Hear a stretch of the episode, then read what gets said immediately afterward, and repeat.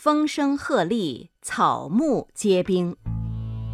西晋末年，由于晋王朝的腐朽统治，北方少数民族纷纷起来反抗西晋王朝的统治，最终西晋王朝被推翻。西晋皇族逃亡到长江南岸，建立了东晋。从此，中国历史进入了东晋和北方十六国的对峙时期。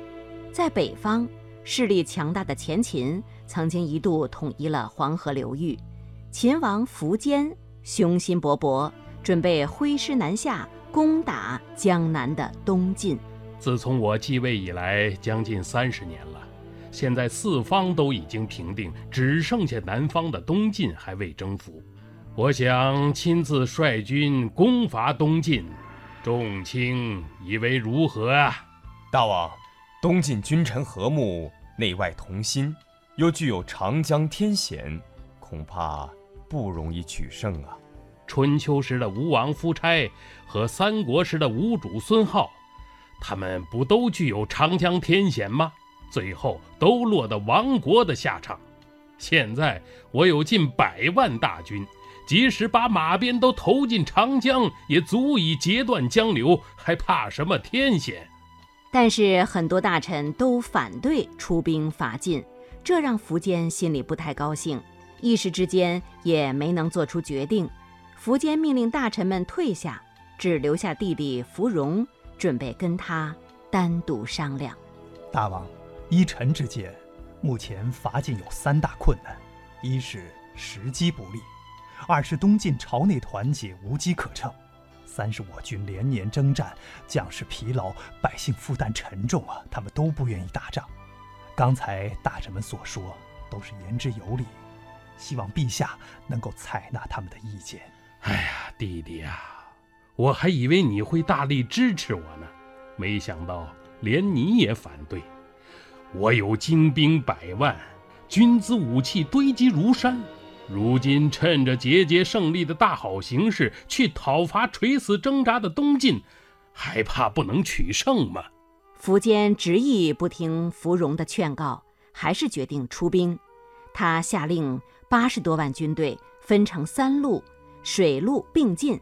苻坚更是亲自率领主力部队，以苻融为先锋，从长安出发，浩浩荡荡地向东晋进军。很快便与东晋军队在淝水相遇了。报告大王，不好了！我们的二十五万先锋部队在寿春一带被晋军突袭，损失惨重，大将被杀，士兵死伤万余啊！什么？带我去城楼上看看。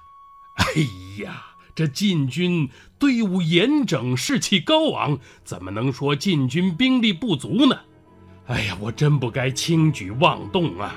出师不利，让苻坚非常惊慌，就连对面山上的草木也被苻坚误以为是晋兵。于是他命令部队靠淝水北岸布阵，企图凭借地理优势扭转战局。大王，晋军将领谢玄派人送来战书。他说什么？谢玄说，大王靠水布阵是因为兵力不足，所以想打持久战。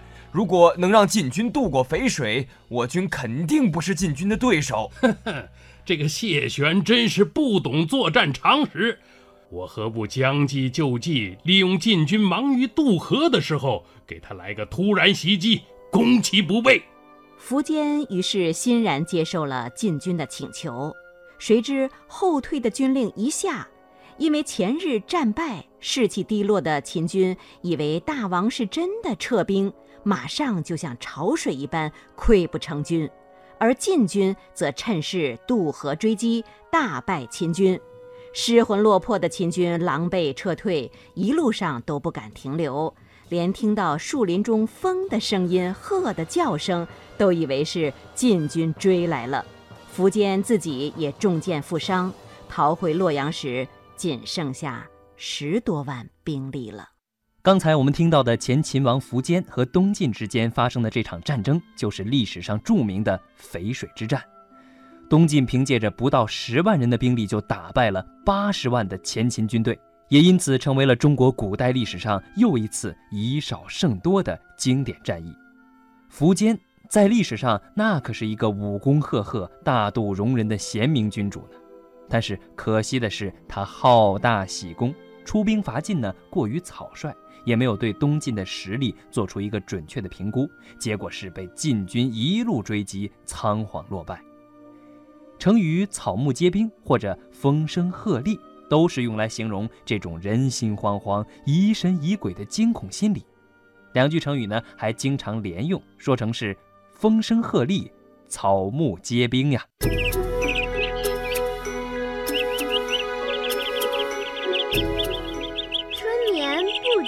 觉晓，处处闻啼鸟，夜来风雨声。成语知多少？成语知多少？让我们一起欢度快乐的成语时光。